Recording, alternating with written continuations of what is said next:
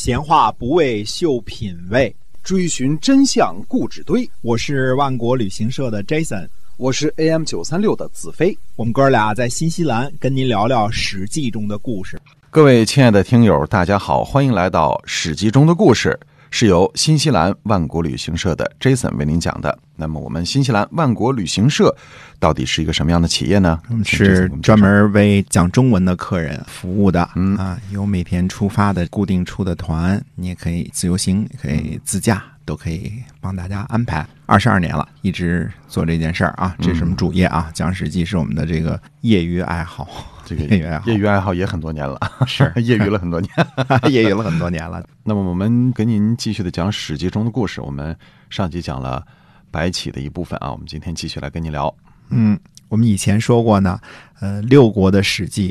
都让秦始皇和李斯给烧了。我们以前提过这事儿啊。对。所以呢，司马迁在撰写《史记》的时候呢，可供参考的原始资料并不是很多。嗯啊，差不多可以断定呢，和我们今天所知道的史料呢，嗯，差不太多啊。呃，也许还少点儿，因为有很多竹简呢，后来现在出土了，可能是司马公没看到的。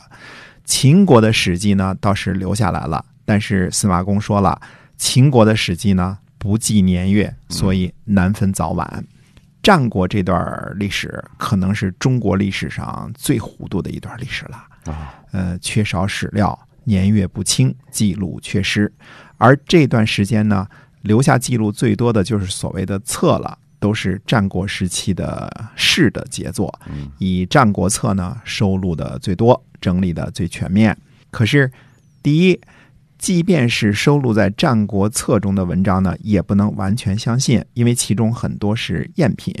但是呢，其中很多篇幅呢很有价值啊。另一部分说呢，说就是因为为了说明长短纵横之说呢有多么牛，《战国策》当中就引用了很多的子虚乌有的历史，嗯，错漏百出。还有一部分呢，干脆就完全杜撰，比如说啊，这个苏秦和张仪的故事。司马迁呢，那个时候呢还算比较幸运，他手里应该还有秦国的《史记》，但是秦国的《史记》呢，可不像春秋的《史记》记录的那么详细，而且呢，对于其他诸侯国的记录呢，尤其缺失。嗯，最大的问题在于秦国的《史记》不记年月，这就不得了了。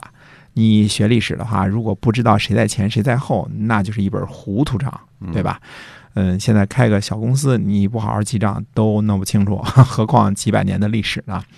哪件事儿应该安在哪一年，这事儿就糊涂了。司马迁的这个《史记》当中啊，以战国部分错漏最多，包括其中的六国诸侯年表啊，历代呢关于此事呢有过诸多的探讨，问题呢也不是今天才暴露的。嗯。当代呢，呃，流行高大全和一棒子打死，所以历史呢这个复杂的问题呢，就用鲁迅先生的一句话取代了。因为鲁迅先生说呢，《史记》是史家之绝唱，无韵之离骚。嗯嗯，这个评论并没有错啊，因为《史记》呢内容广博，文辞优美，鲁迅这么断言并没有错。但是这个断言之下呢，就已经被相当程度的迷信化了。那。旧时代呢，还有所谓的四书五经，其中最主要的经就是《春秋经》。呃，《春秋经》呢是包括《左传》的内容的，因为没有《左传》的解释呢，《春秋》就是天书啊。我们以前说过这个问题啊，《春秋》呢，呃，相当于《左传》的提纲。嗯，那孔夫子用言简意赅的文言文写的提纲，别说你我看不懂，就是古人也看不懂，对吧？所以得感谢这个。左传啊，因为他把它解释清楚了。呃，感谢春秋，感谢左传，让我们可以更加详细的了解春秋时期的历史。嗯啊，要感谢的是孔夫子和他的弟子左丘明以及其他的弟子们。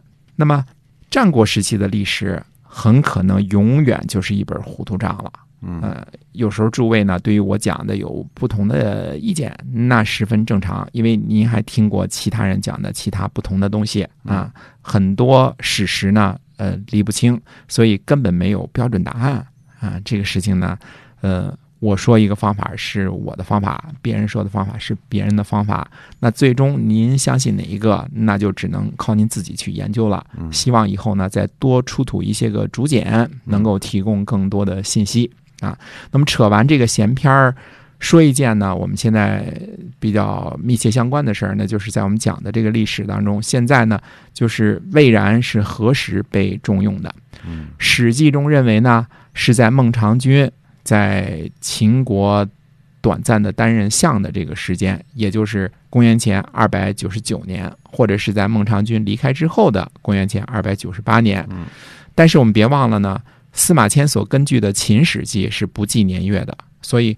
楼缓被罢官，魏然出山，很可能是在公元前二百九十五年左右。也就是说，中间的这个跨度呢，可能差了个四年或者是五年，这是有可能的啊。嗯也就是说呢，出手给楼缓上眼药的，可能不是最初任用他的赵武灵王，可能是赵惠文王，因为公元前二百九十五年，赵武灵王已经被沙丘之谋了嘛。嗯所以我认为呢，秦国那个时候呢，内政外交方面都比较的不顺利，因为什么呢？没有大将啊嗯，不只是因为没有大将，甚至连政治局都没有稳定。因为秦昭襄王很显然在早年的时候并不愿意特别的重用魏然，嗯所以才不断的找外来的和尚来秦国念经。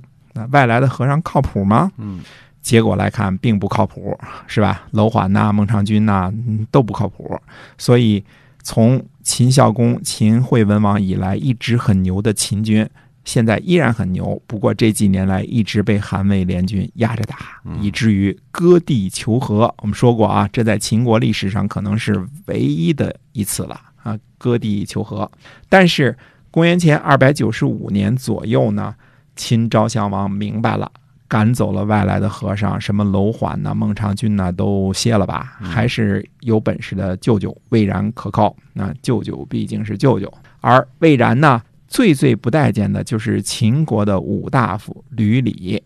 从姓名来看呢，吕礼应该是齐国人，有传说呢，说他是被废的姜齐的这个齐康公的七世孙啊哦，这个只是传说啊。嗯吕礼呢，在秦国做到了五大夫的高官，自然是不愿意看到魏然受到更大的重用，说不定一直不让秦昭襄王重用魏然的就是他。嗯所以魏然上台后呢，就想杀了吕礼。吕礼呢，逃跑去了齐国，哎，得到了齐闵公的重用。吕礼的思想呢，是让齐国呢亲近秦国，让东西两大强国联合起来。嗯吕礼这个人呢，施政才能如何呢？不得而知，嗯，记录也不多。但是呢，他把孟尝君给算计了，这是肯定的。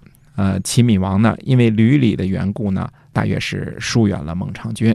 孟尝君呢，因此呢，对齐闵王和吕礼都怀恨在心。由于这个吕礼的撮合呢，秦国这个时时期呢，与齐国的关系呢，呃，确实是缓和了。魏然上台以后呢，与楚国的关系呢也缓和了。在公元前二百九十四年左右呢，送给了楚国五万担粮食。可见那个时候秦国和楚国的关系还是不错的，对对吧？对没说因为什么原因是军粮还是灾荒，但是五万担粮食也不是一个小数。秦国和赵国的关系呢本来就不错，与楚国的关系呢时好时坏。这次呢新结交了齐国，那是件大大的利好的事情。也就是说，这段时间呢，秦国的外交是相对来说比较成功的。要知道啊，虽然挤压秦国，从今秦国拿走土地的是韩国和魏国，但是韩魏背后强大的靠山是齐国。齐国背后呢稍微一泄气儿，韩魏呢就比较微了。看来呢，韩魏联合起来之后，既打楚国，取得了叶、晚秋，又逼着秦国呢归还了丰陵等地啊，捞了不少好处。但是韩魏呢，基本上认为这是韩国和魏国自己出兵出钱占领的地盘儿，而忘记了给予极大支持的背后的这个靠山齐国是有多么的重要。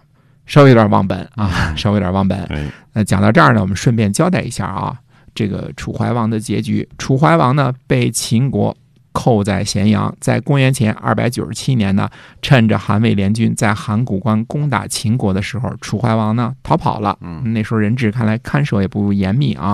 秦国呢封锁了所有通往楚国的道路，所有的道路都封锁了。